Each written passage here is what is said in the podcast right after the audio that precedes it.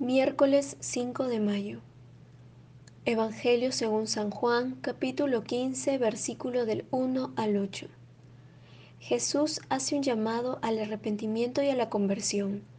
Eso es lo que espera Dios de nosotros, como el viñador que espera cada vez mejores frutos de los sarmientos.